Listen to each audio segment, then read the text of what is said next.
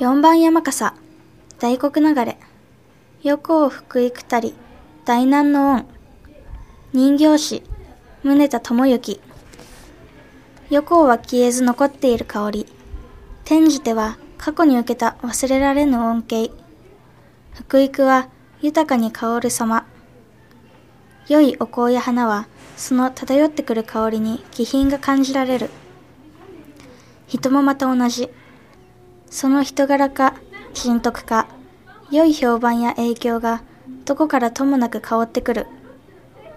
社国名は宋国出身で、鎌倉時代前期に博多に居住し、同じ宋人の貿易商人たちの中心人物として日宋貿易で活躍し、博多の町の発展に大きな役割を果たした大恩人である。